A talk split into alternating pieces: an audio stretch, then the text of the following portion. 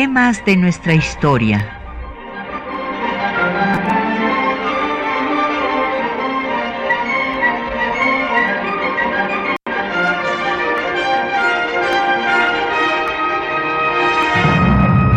Un espacio que difunde el conocimiento del pasado para comprender nuestro presente. Programa a cargo de la maestra Patricia Galeana.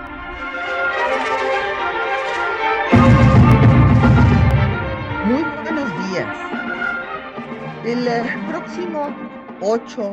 de marzo, como eh, pues seguramente toda nuestra audiencia tiene presente, es el Día de las Naciones Unidas. Este es el nombre oficial del día, el Día de las Naciones Unidas para los Derechos de la Mujer y la Paz y por lo tanto, pues vamos a dedicar nuestro programa a ver, eh, pues, cómo surgió este día, que es un día para eh, reflexionar sobre la situación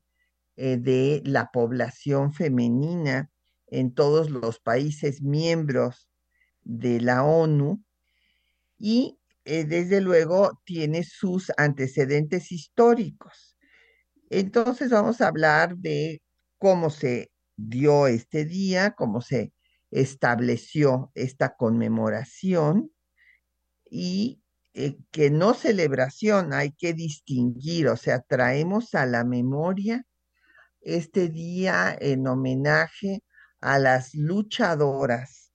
eh, por los derechos de las mujeres a lo largo de la historia. No es un día para celebrar ni para que les den una flor a las mujeres y cosas por el estilo que no son el sentido de la conmemoración que no celebración. Bueno, pues eh, lo primero que hay que decir es que eh, la lucha de las mujeres por sus derechos, pues es una lucha ancestral ya de que desde la prehistoria se establece el sistema patriarcal en el cual se impone la fuerza física eh, que de los hombres que consideran que ellos han nacido para mandar y las mujeres para obedecer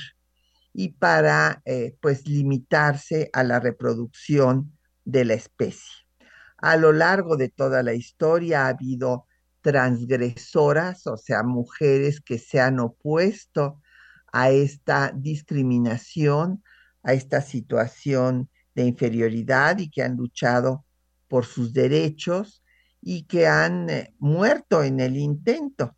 O sea, recordemos a Hipatia de Alejandría, que fue pues masacrada por una turba de fanáticos que consideraban que las mujeres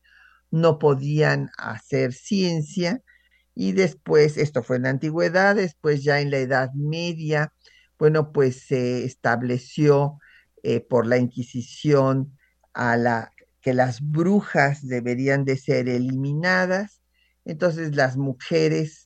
que eh, no eh, pues hacían lo que las autoridades eclesiásticas querían que fuera la vida de las mujeres o inclusive que algún hombre despechado eh, pues no había podido pues lograr sus objetivos con ella pues eran acusadas de brujas. También aquí en el territorio mexicano Pueden ustedes ir a la Galería 4 del Archivo General de la Nación y encontrar infinidad de juicios inquisitoriales en contra de mujeres acusadas por brujería. Y el hecho es que ya en la etapa eh, pues llamada contemporánea a partir de la Revolución Francesa empezó la lucha eh, organizada de mujeres pues primero en la propia Revolución Francesa y después a lo largo del siglo XIX, la lucha se dio principalmente en tres ámbitos. Eh, luchaban por tener derechos, derechos civiles, igualdad eh, jurídica, por ejemplo, este, ante, esto es que fueran juzgadas igual que los hombres, que se les aplicaran las leyes de la misma forma, que tuvieran derechos sobre sus hijos y derechos políticos, que fueran ciudadanas, también derechos laborales, que tuvieran un salario igual por trabajo igual. Y entonces eh, hubo una serie de luchas que, eh, pues, por ejemplo, en, en, Estados Unidos, que son las que van a tener una repercusión porque de ahí surge la primera propuesta de que haya un día de conmemoración de estas mujeres. Pues eh, en Estados Unidos, desde la década de los 30, de 1830, pues empiezan a unirse a los grupos antiesclavistas a demandar sus derechos, también en Inglaterra, en Sheffield y Manchester van a ser otro tanto, y hay una represión. Bueno, hay varias represiones, pero la que se recuerda más es la eh, represión en 1857, cuando son reprimidas en Wyoming las sufragistas y los antiesclavistas, y también son reprimidas en Nueva York las costureras que pedían mejores condiciones laborales. Y esto es lo que va a llevar a que en la segunda conferencia internacional de mujeres socialistas que se va a realizar ya en el siglo XX, en 1910, Clara Zetkin, para ser concreta, el 26 de agosto, Clara Zetkin, que era una socialista alemana, y esta conferencia se lleva a cabo en Copenhague, Dinamarca, propuso que hubiera un día para que se eh, rindiera homenaje y se recordara a estas luchadoras de Nueva York y que esto sirviera de reflexión para todas las trabajadoras del mundo. Y eh, pues se, recuerda que pedían un eh, mejor salario, ya que ganaban menos de la mitad que los hombres por el mismo trabajo querían trabajar nada más 10 horas, eh, trabajaban de 12 a 14 horas y pues esto fue aprobado desde luego por las diferentes mujeres. Había más de 100 mujeres en esta conferencia socialista, internacional socialista de mujeres, de 17 países. Eh, sin embargo, bueno, pues la primera celebración se va a dar en marzo de 1911, un año después de la propuesta de Clara Zetkin, en países europeos, en Alemania, en Austria, en Dinamarca, en Suiza, y se va a reforzar la demanda del derecho del voto, del derecho a una formación profesional, a tener el salario igual por trabajo igual y a la no discriminación. y hay que decir que también en México hubo esta lucha. Eh, hay que recordar que en 1824 eh, un grupo de una docena de zacatecanas que pues no hemos podido saber quienes eran por lo ilegible de algunas de sus firmas y porque además en los archivos no hay documentos de las mujeres, prácticamente no existían, pero sí sabemos pues de esta carta que le hicieron llegar al Congreso Constituyente pidiéndole participar. Y hay otra carta de 1857, ahí son 81 mujeres que también piden eh, participar. Y se van a dar otras luchas, las luchas laborales. Aquí en México también va a haber las huelgas de eh, pues las mujeres araperas de Puebla en 1887, de las cigarreras de la Ciudad de México, perdón, las araperas fueron antes en 84 y las cigarreras en 87. Y también hay una lucha que es muy importante, la lucha por la educación, misma que eh, pues se inició pues con más, eh, digamos, eh, conocimiento, porque habrá otras luchadoras que no trascendieron como trascendió Sor Juana Inés de la Cruz, a tener derecho a estudiar. Y esto pues en el siglo XVII, pero en el siglo XIX, ocho jovencitas le pidieron a Comonfort poder estudiar lo mismo que estudiaban los hombres, estudiar historia, geografía, matemáticas y no nada más religión y lo que se llamaba labores mujeriles. Esto no se concretó en ese momento, sino hasta el triunfo de la República, porque como recordarán, pues vienen 10 años de guerra. Primero la guerra civil de reforma y después la intervención francesa. Pero vamos a hacer una pausa para escuchar eh, música y vamos a escuchar una canción que se llama La Mujer de León Chávez Teixeiro eh, que eh, pues es eh, hijo de obrero, que fue un compositor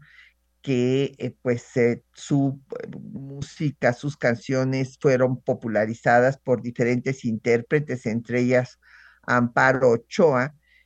y esta canción de la mujer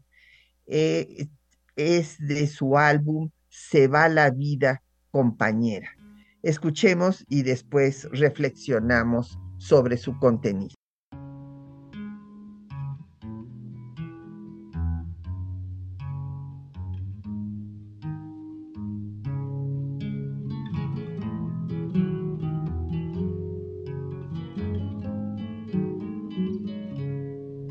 Abrió los ojos, se echó un vestido, se fue despacio para la cocina estaba oscuro, sin hacer ruido. Prendió la estufa ya la rutina, sintió el silencio como un apuro. Todo empezaba en el desayuno.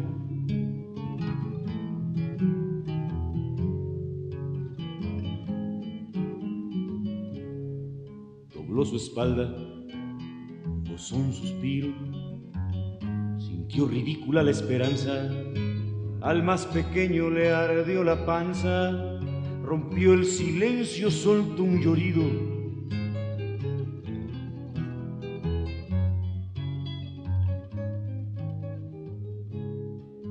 Sirvió a su esposo, vistió a los niños, cambió pañales, sirvió los panes, llevó a sus hijos para la escuela, pensó en la dieta que se comían compró verduras, midió el dinero, palpó lo gris de su economía, formó en la cola de las tortillas, cargó a Francisco, miró la calle, por todas partes había mujeres, todas compraban y se movían, cumplían aisladas con sus deberes, le recordaban a las hormigas Sintió de pronto que eran esclavas, sintió que todas eran amigas.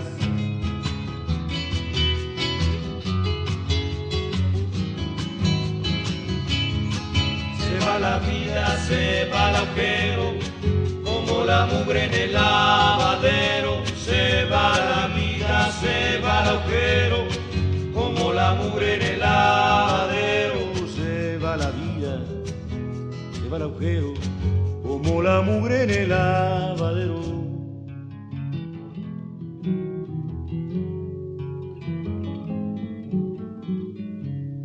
Bueno, pues ahí tienen ustedes esta canción eh, de Chávez Teixeiro y a mí me parece, eh, pues además de que es un gran compositor, eh, cantautor, en fin, tiene mucho sentido lo que dice, ¿verdad? por eso el álbum le puso eh, Se va la vida compañera, ¿verdad? Y esa es la, eh, pues la esencia de la canción, eh, que la vida de las mujeres se va como la mugre en el lavadero, porque en efecto las mujeres pues no tienen vacaciones porque pues tienen que encargarse de los cuidados de toda la familia. Esto pues es parte de las cosas que tenemos que cambiar eh, porque no es eh, posible que la mujer, además de que trabaja y aporta recursos económicos para el sostén de toda la familia, es la que se tiene que levantar a darle de desayunar a todos y a todas, de cuidar a los niños, eh, mandarlos a la escuela, lavar la ropa, tender las camas, lavar los trastes, en fin, o sea, pues los hombres deben de lavar su ropa, deben de lavar los trastes que usan y también aprender a prepararse sus alimentos y ayudar a que se les prepare a los niños y también atender a los o las enfermas em, de la familia. Entonces es eh, una canción eh, que a mí me encanta, o sea, además del ritmo y todo, por el gran contenido que tiene. Agradecemos mucho los saludos de Agustín Alcaraz, eh, de Citlali Leiva, que le parece muy importante el tema, de Viviana Cruz, que dice que es importante pues visibilizar la historia de las mujeres, sí, porque ésta se ha omitido, y eh, don Jorge Morán, que le pareció que pues el Museo de la Mujer eh, vale la pena ser visitado, en particular le eh, llamó la atención la biblioteca Clementina Díaz y de Obando, es una biblioteca especializada en historia de las mujeres, precisamente. Bueno, entonces señalábamos, pues, que fue la socialista alemana Clara Zetkin la que propuso que hubiera este eh, día de recuerdo, de homenaje a las luchadoras, pues eh, eh, de Nueva York que trabajaban en las fábricas textiles, que cosían las camisas, que las planchaban, en fin, y que tenían condiciones verdaderamente deplorables del trabajo y que eh, pues este día empezó a, conmemorarse, a recordarse a estas luchadoras en, eh, diferentes países de Europa, pero eh, pues aquí en, en, América, en Estados Unidos, también va a tener efecto pues lo que suceda en 1857. En primer lugar, pues la represión de Wyoming tuvo eh, resultados positivos en 1869 porque fue el primer estado de la Unión Americana donde se dio el voto a nivel local. Así es que no fue en pues en vano la lucha de estas mujeres que fueron verdaderas mártires porque fueron reprimidas y murieron muchas de ellas en la represión. Eh, en 1957 en Estados Unidos se eh, conmemoró el centenario de la represión de Wyoming y se hizo un 8 de marzo. De ahí se empezó a ligar eh, pues esta lucha con esa fecha. Y eh, pues había yo mencionado de cómo pues eh, en Nueva York, esto me parece en algún programa anterior, ya había yo comentado que pues era un polo de desarrollo industrial y que en estas fábricas textiles trabajaban fundamentalmente mujeres, también mujeres migrantes, y tenían condiciones laborales verdaderamente dramáticas. Eh, como les había yo dicho, ganaban eh, la mitad o menos de la mitad por el mismo trabajo que los hombres. Eh, las mujeres ganaban de 3 a 4 dólares semanales, mientras que los hombres ganaban de 7 a 12 por el mismo trabajo. Pero además, para que las mujeres no fueran a salir de las fábricas sin cumplir estas jornadas laborales que iban de 12 a 14 horas, se les cerraba las puertas de las fábricas. Y en 1911 hubo un incendio en el Triangle Shirt Waste eh, Factory y en este incendio murieron calcinadas 146 trabajadoras y 76 quedaron gravemente heridas, precisamente porque estaban encerradas y no había escaleras para los incendios. Esto pues, esta tragedia desde luego reforzó, perdón, la campaña para que hubiera mejores condiciones laborales. Algunas eh, fuentes acusaron desde luego al dueño de la fábrica de esta tragedia y pues se reforzó la lucha para que se legislara y que se prohibiera que estuvieran las puertas cerradas y que hubiera escaleras para escapar, porque ustedes recordarán que en aquellas épocas había muchos incendios. Pero esto pasó en Estados Unidos, pero déjenme ir a otra parte del mundo en donde también eh, hubo acontecimientos vinculados al 8 de marzo. Y esto es en Rusia. Eh, resulta que ahí eh, hubo una manifestación de las mujeres, esto fue en 1905, de las mujeres frente al palacio eh, de eh, eh, San Petersburgo, donde estaba el palacio de los zares, pues digamos de descanso, y ahí en ese gran palacio, que es impresionante, pues resulta que las mujeres fueron a pedir pan y paz. Pan y paz porque ya habían muerto dos millones de rusos en la guerra y no había comida, no había pan para sus hijos, entonces pedían que se acabara la guerra y que les dieran pan. Eh, se calcula que hubo miles de, trabajadoras, de mujeres eh, demandando pan y eh, pues Alejandra Kolontai posteriormente está mujer que fue la primera representante de la Unión Soviética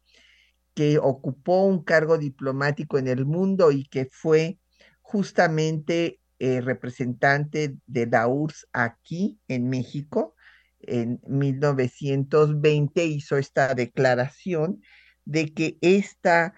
este hecho de la masacre, porque fueron masacradas por las tropas zaristas, las mujeres que pedían pan y paz, pues se conoció como el Domingo Rojo,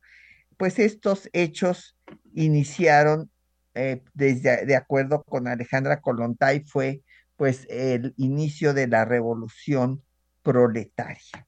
Entonces, eh, pues también, ah, repito, no nada más eh, los hechos en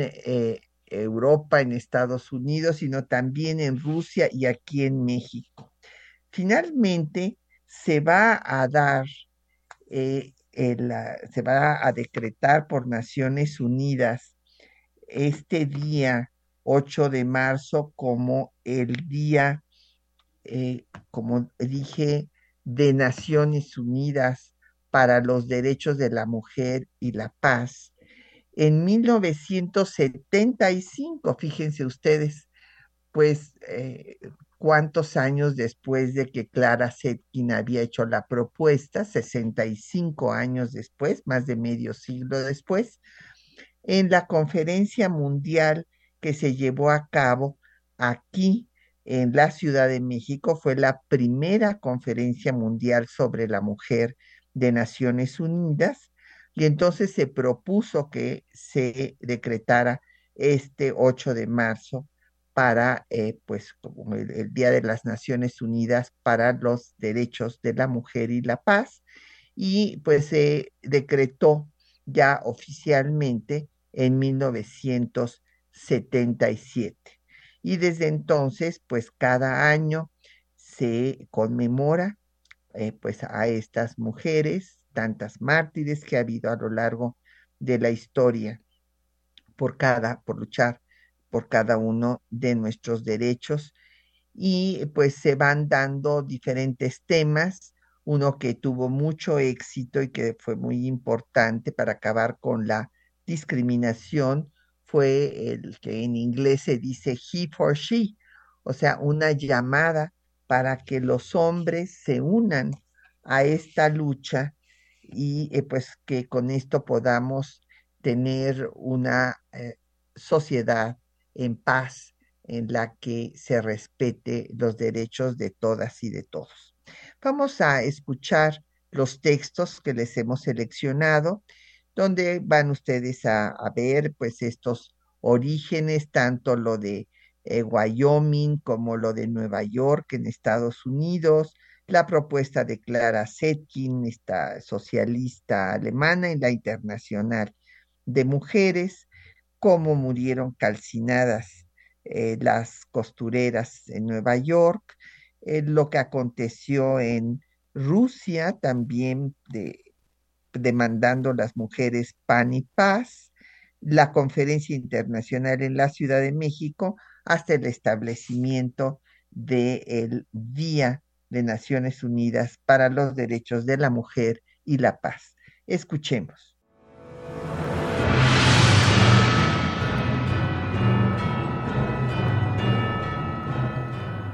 Existen diferentes hechos históricos que llevaron al establecimiento del 8 de marzo como el Día Internacional de la Mujer.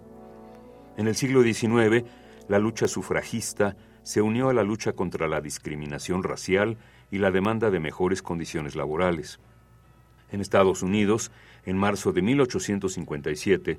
sufragistas y antiesclavistas fueron reprimidas en Wyoming y en el mismo mes y año tuvo lugar la primera de muchas huelgas de costureras en Nueva York. En 1909, trabajadoras, en su mayoría migrantes, demandaron mejores condiciones laborales en las fábricas textiles de Nueva York. Clara Lemlich, líder de las manifestantes, declaró, Soy una mujer trabajadora golpeada por unas condiciones intolerables. Hago una moción para llevar a cabo una huelga general. Sus demandas no fueron atendidas. Durante la Segunda Conferencia Internacional de Mujeres Trabajadoras en Dinamarca, en agosto de 1910, la socialista alemana Clara Zetkin demandó el establecimiento de un día para recordar a las mártires de 1857 e impulsar acciones para llegar a una sociedad igualitaria. Compañeras,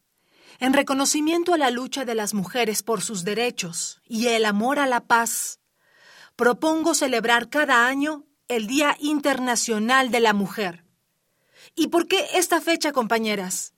Porque nos recuerda la lucha de aquellas costureras de Nueva York que en 1857 exigieron igualdad de salarios y jornadas de 10 horas.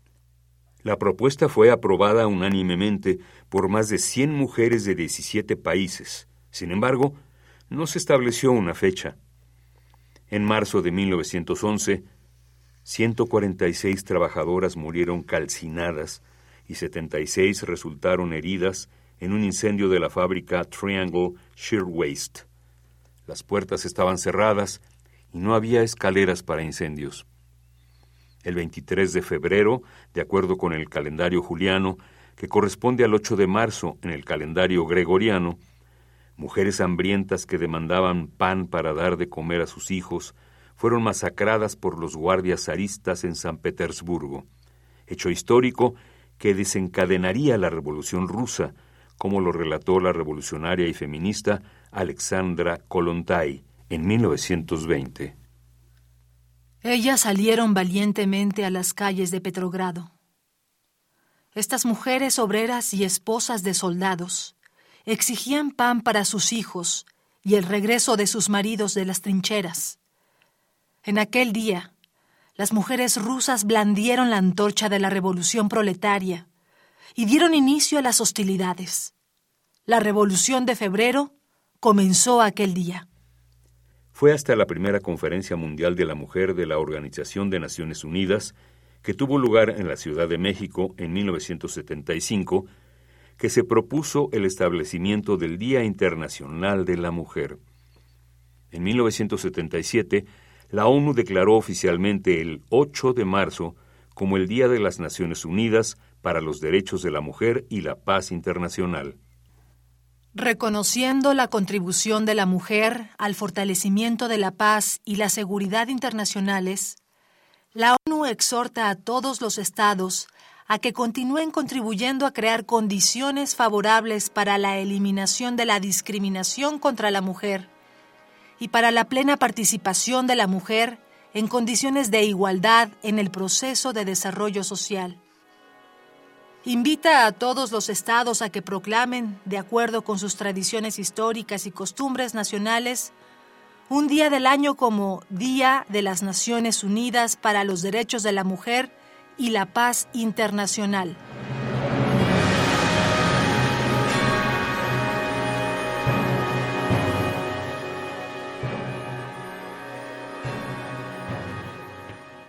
Bueno, pues ahí escucharon ustedes los textos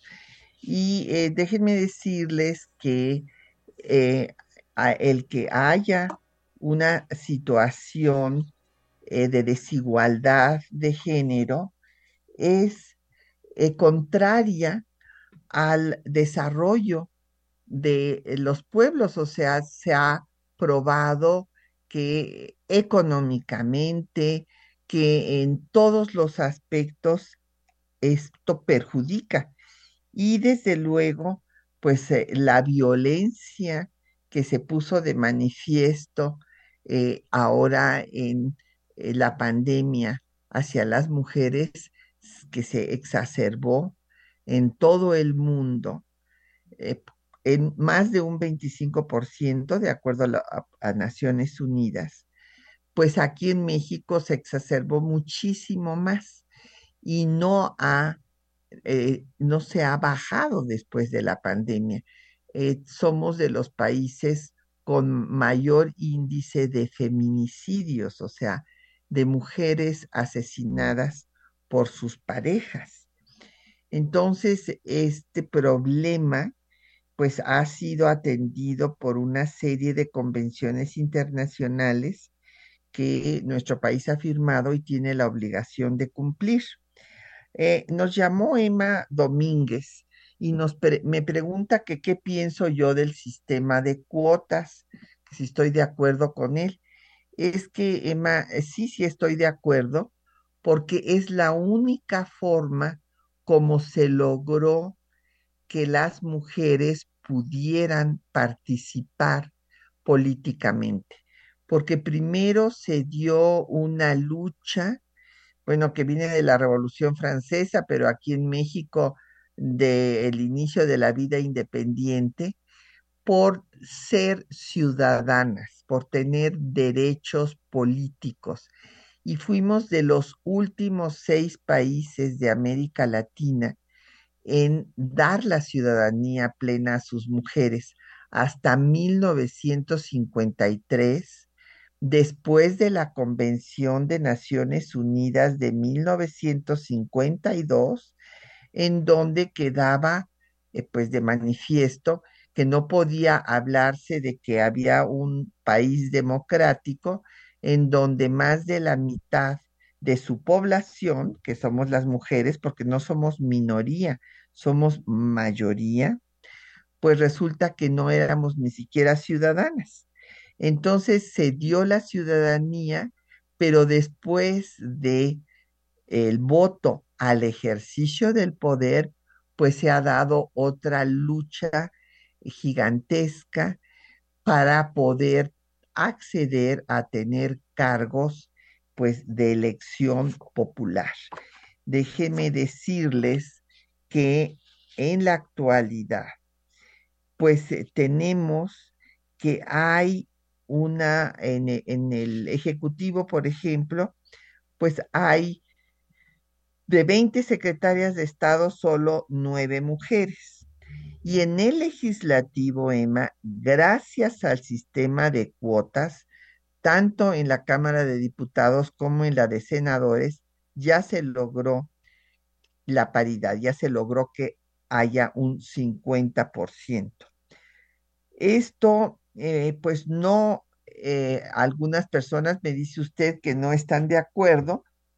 pues no están de acuerdo porque no conocen la historia de las mujeres y cómo esto se, ha sido una lucha que se ha dado en todo el mundo, porque el sistema patriarcal es histórico y universal. Eh, nada menos acabamos de presentar el libro que aquí les compartí, El empoderamiento de las mujeres y las niñas a través de la educación, y encontramos que en Namibia, en Sudáfrica y en Ruanda, se logró que hubiera mujeres en el Parlamento, porque ya tiene eh, régimen parlamentario, gracias a las cuotas. Aquí la lucha de las cuotas, Emma, fue larga y difícil. Eh, primero se daba un 70-30, o sea, solamente podía haber 30% de mujeres. Después de muchos años se logró que hubiera el 40-60. Y cuando se estableció el 50-50,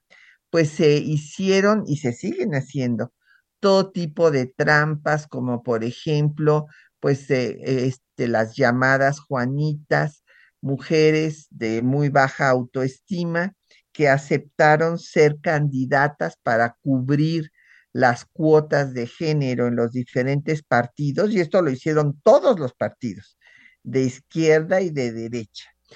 Y después eh, las mujeres renunciaban a eh, su curul para que la ocupara su suplente, que era hombre. Pues hubo un escándalo, como recordarán las personas de mayor edad, y entonces pues ya se sancionó que se hiciera este tipo de prácticas, pero eh, pues todavía sigue habiendo eh, muchas cosas con las que no estamos de acuerdo, pero bueno, para que hubiera el, eh, pues esta paridad en, en, el poder legislativo, si no se hubiera establecido el sistema de cuotas, no se hubiera dado. Cuando haya una normalidad democrática y cuando se acabe con la desigualdad de género, bueno, pues entonces ya no se tendrán que establecer estos sistemas afirmativos y pues eh, será por eh, pues méritos de las diferentes personas. Ahora bien, hay que cobrar conciencia que eh, pues de los 32, las 32 entidades federativas, ¿verdad?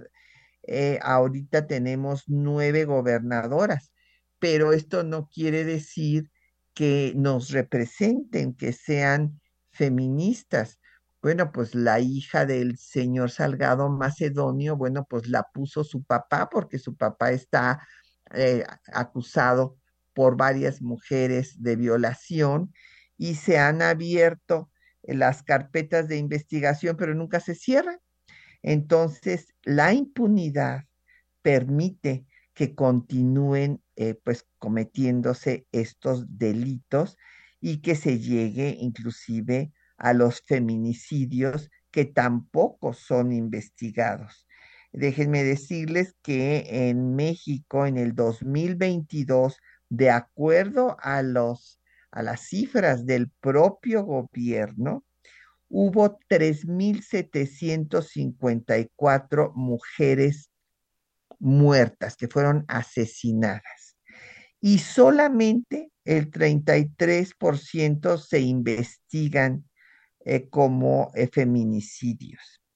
Entonces, eh, ¿qué es lo que está pasando? Pues que hay un revanchismo machista y como no se ha cambiado la cultura de que el hombre nace para mandar y la mujer para obedecer, pues cuando la mujer no es dominada por la pareja, sobreviene la violencia y cuando ésta trata de escapar de dicha violencia, pues la matan.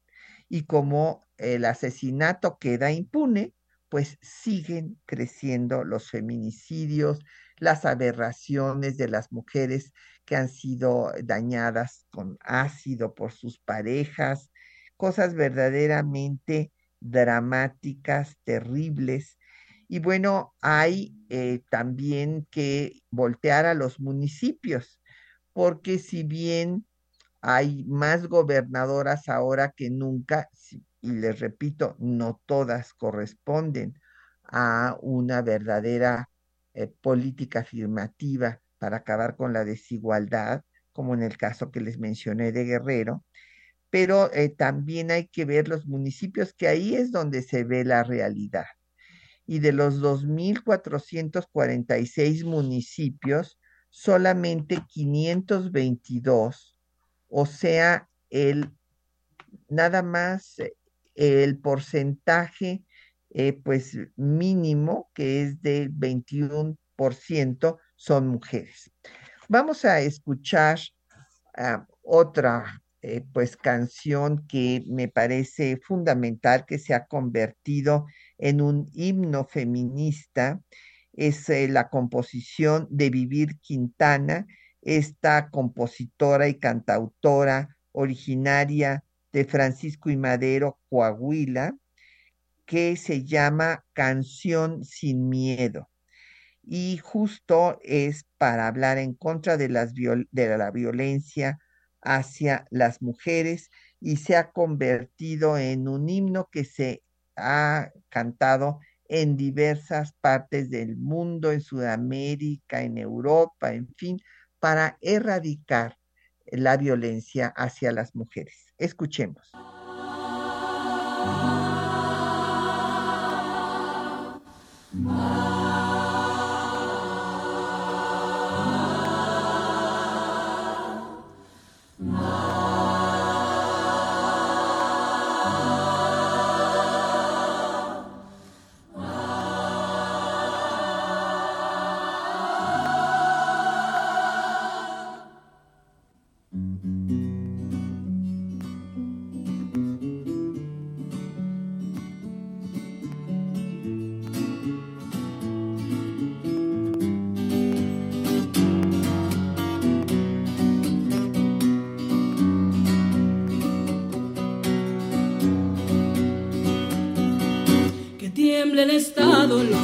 Las calles, que tienen los jueces y los judiciales. Hoy a las mujeres nos quitan la calma, nos sembraron miedo,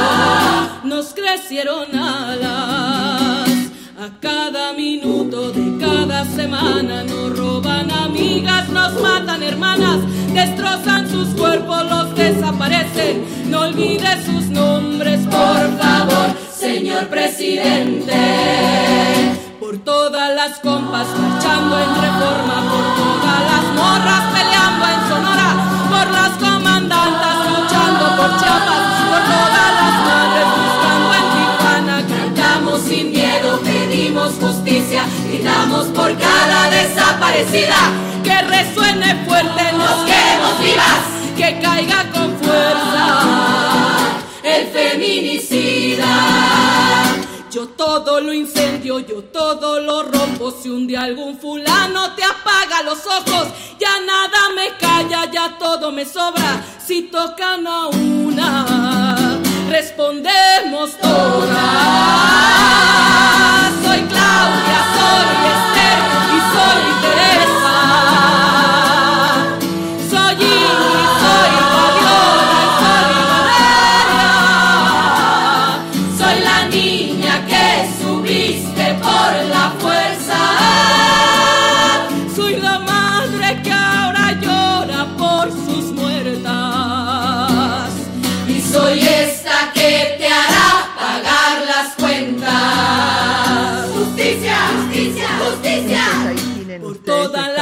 Compas marchando en reforma, por todas las morras peleando en Sonora por las comandantas se reclama el cese de la violencia contra las mujeres. Y bueno, pues nos habló Esmeralda Dismendi señalando cómo las mujeres han impulsado eh, las luchas, las luchas laborales. Sí, desde luego hay que recordar eh, la huelga de Cananea, en donde las mujeres no trabajaban en las minas, pero las mujeres se enfrentaron a los, eh, tanto los rurales que fueron a someter a los mineros como a los rangers, porque Porfirio Díaz y las dejó que vinieran rangers, los dueños de esta mina trajeron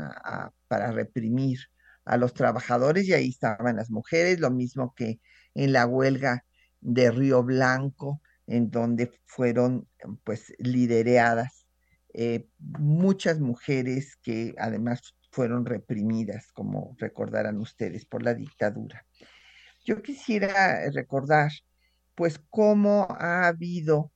una ah, pues eh, doctrina, porque a veces no se sabe lo que es el feminismo. Entonces quisiera yo eh, dedicar estos últimos minutos que nos quedan del programa para explicar lo que quiere decir el feminismo. Es un vocablo que originalmente tenía pues eh, una eh, pues un significado de una deficiencia de un hombre que tenía características femeninas. Entonces era un término pues peyorativo, pero vinculado a lo que se consideraba una alteración en el desarrollo normal de eh, los hombres. En 1870, a finales del siglo XIX, en Francia, hubo un escritor, bueno, el hijo de Alejandro Dumas, que escribió un folleto que fue muy difundido que se llamó El hombre mujer, eh, en donde atacaba a las mujeres que querían tener pues eh, actividades que según esto nada más las deberían de tener los hombres, como eran las actividades políticas. Y en 81, eh, una escritora, periodista, Obertino Claire, que tenía un, un periódico que se llamaba La Ciudadana, popularizó el término feminismo, pero en un sentido positivo, como la doctrina social que lucha por el reconocimiento de los derechos de la mujer y pues surgieron lo que se llamó las olas del feminismo. La primera pues tiene sus orígenes desde el siglo XIX hasta mediados del XX. Ahí se lucha por la ciudadanía, por el voto, por los derechos civiles, la igualdad jurídica y esto se da pues también aquí en México, como ya lo había mencionado. La segunda ola a partir de los sesentas, eh, pues se demanda el fin de la cultura patriarcal, los derechos sexuales y reproductivos, la emancipación de la mujer y el fin de la desigualdad. Y también, eh, pues en los noventas, aparece la lucha por la otredad, o sea, la de la comunidad LGBTI y más, y eh, después la cuarta ola, que es la que se vio interrumpida por la pandemia, pero que continúa, pues lucha en contra del acoso sexual y de los feminicidios y la despenalización del aborto. Ha habido diferentes campañas, la MeToo, en donde se denunció pues este acoso del que no solamente son víctimas las modelos y las actrices por los productores de cine, sino que pues es víctima la secretaria por parte de su jefe, la alumna por parte de su maestro. Y bueno, pues este fue la campaña de MeToo, hubo marchas también, una multitudinaria en Washington en contra de las declaraciones machistas de Trump y eh, después pues ah, eh, viene el paro internacional al que se convoca por primera vez en el 2019,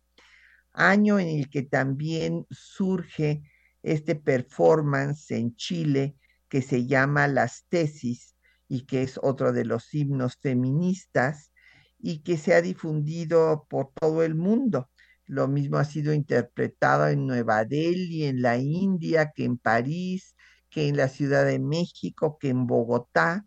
y eh, pues se llama Un violador en tu camino. Y pues eh, eh, el culpable eres tú, no como vestía o cosas por el estilo, seguramente ya lo han escuchado. Y en el 2018 viene la marea verde para que se despenalice el aborto y las mujeres tengan derecho a decidir. Eh, aquí en México hubo en el 2020 un importante movimiento de un día sin nosotras que tuvo mucho más impacto de lo previsto. Y bueno, hay que decir que en nuestro país pues hay nueve estados donde se ha despenalizado el aborto, pero eh, bueno, Coahuila está pendiente a pesar de la decisión de la Suprema Corte eh, de Justicia de que no se debería de criminalizar a las mujeres. Acaba de ser eh, liberada la semana pasada una mujer que estuvo 16 años en prisión por la interrupción del embarazo y este, recordemos que México es un estado laico. Las creencias religiosas son muy eh, respetables, pero no, eh, los pecados no son delitos. No se puede establecer una cultura religiosa en un estado laico. Esto de que no se haya reformado al Código Penal a nivel federal que hubiera despenalizado eh, pues a la, a la interrupción del embarazo en todo el territorio nacional e ir así poco a poco y que ahorita llevemos nueve estados y nos falte pues más de la mitad del territorio nacional, rompe pues el sentido de igualdad que tenemos que tener todas las mexicanas. ¿Cómo es posible que una mexicana que eh, nace en la Ciudad de México sí pueda decidir sobre su propio cuerpo y tener eh, los servicios de salud correspondientes, pero una mujer que nace en cualquiera de los tantísimos estados eh, que 20 estados que no, más de 20, que no han dado esta legislación, no pueda hacerlo. Entonces, eh, pues como ustedes ven, tenemos muchos problemas eh, que resolver y por eso la importancia del Día Internacional de las Mujeres. Siempre hemos señalado que para ah, superar esta fecha, para superar este problema, bueno, está esta fecha para reflexionar, pero eh, hay que recordar lo que escribió Norberto Bobbio, este filósofo italiano, de que la mejor forma de medir el grado de civilización de un pueblo es ver la situación de sus mujeres. Y para que seamos una sociedad civilizada, pues tenemos que hacer varias acciones paralelas, tres concretamente. Cumplir el marco internacional al que nos hemos comprometido como país, firmando y ratificando estas eh, normas eh, que establecen los convenios internacionales, cumplir la legislación, de qué sirve que haya una ley eh, del derecho de las mujeres a una vida de violencia si no es libre de violencia si no se no se cumple de qué sirve que haya alerta de género si no se quieren decretar porque consideran que es un desprestigio. Y por otra parte, tiene que haber políticas públicas afirmativas. Eh, por ejemplo, incorporar la perspectiva de género en la educación, El tema de la educación es el tercer rubro que es, además de las políticas públicas, pues sería la política pública más importante, además de cumplir con el marco jurídico, para que haya un respeto a todas las personas y la igualdad sustantiva entre hombres y mujeres, con una educación que eh, forme a nuestros niños desde preescolar y que se continúe esta formación hasta posgrado. Pues ya nos tenemos que despedir y bueno, pues agradecemos a nuestros compañeros que hacen posible el programa. La lectura de los textos fue de María Sandoval y eh, de Juan Stack, la producción de Isela Villela de la cápsula, el control de audio estuvo a cargo de Socorro Montes, la producción eh, del programa de Quetzalín Becerril. Y estuvo en los teléfonos Jocelyn Hernández y Patricia Galeana. Se despide hasta dentro de ocho días.